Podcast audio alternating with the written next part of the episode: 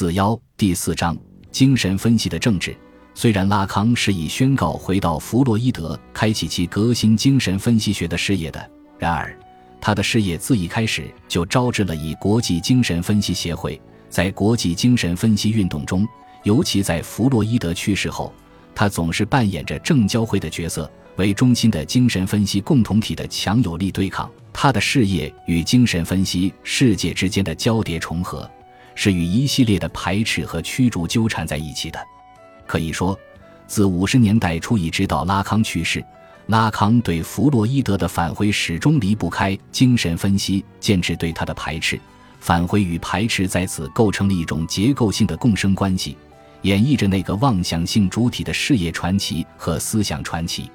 回到弗洛伊德，在这个口号之下，拉康扭结了一系列的任务，比如对自我心理学的批判，对弗洛伊德文本的重读，对精神分析理论和技术的重述等等。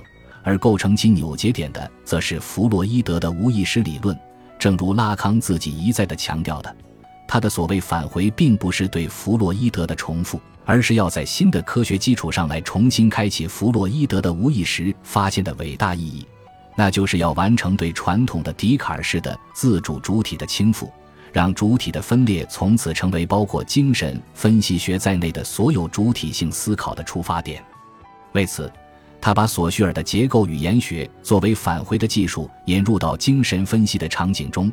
用他自己的话说，他要借此使弗洛伊德的哥白尼革命成为现实。可是，在法国和国际精神分析共同体的世界里。拉康的这一理论革新的重大意义并未获得确认。相反，那个保守的建制看到的只是拉康激进的差异化对建制的权威可能带来的危害。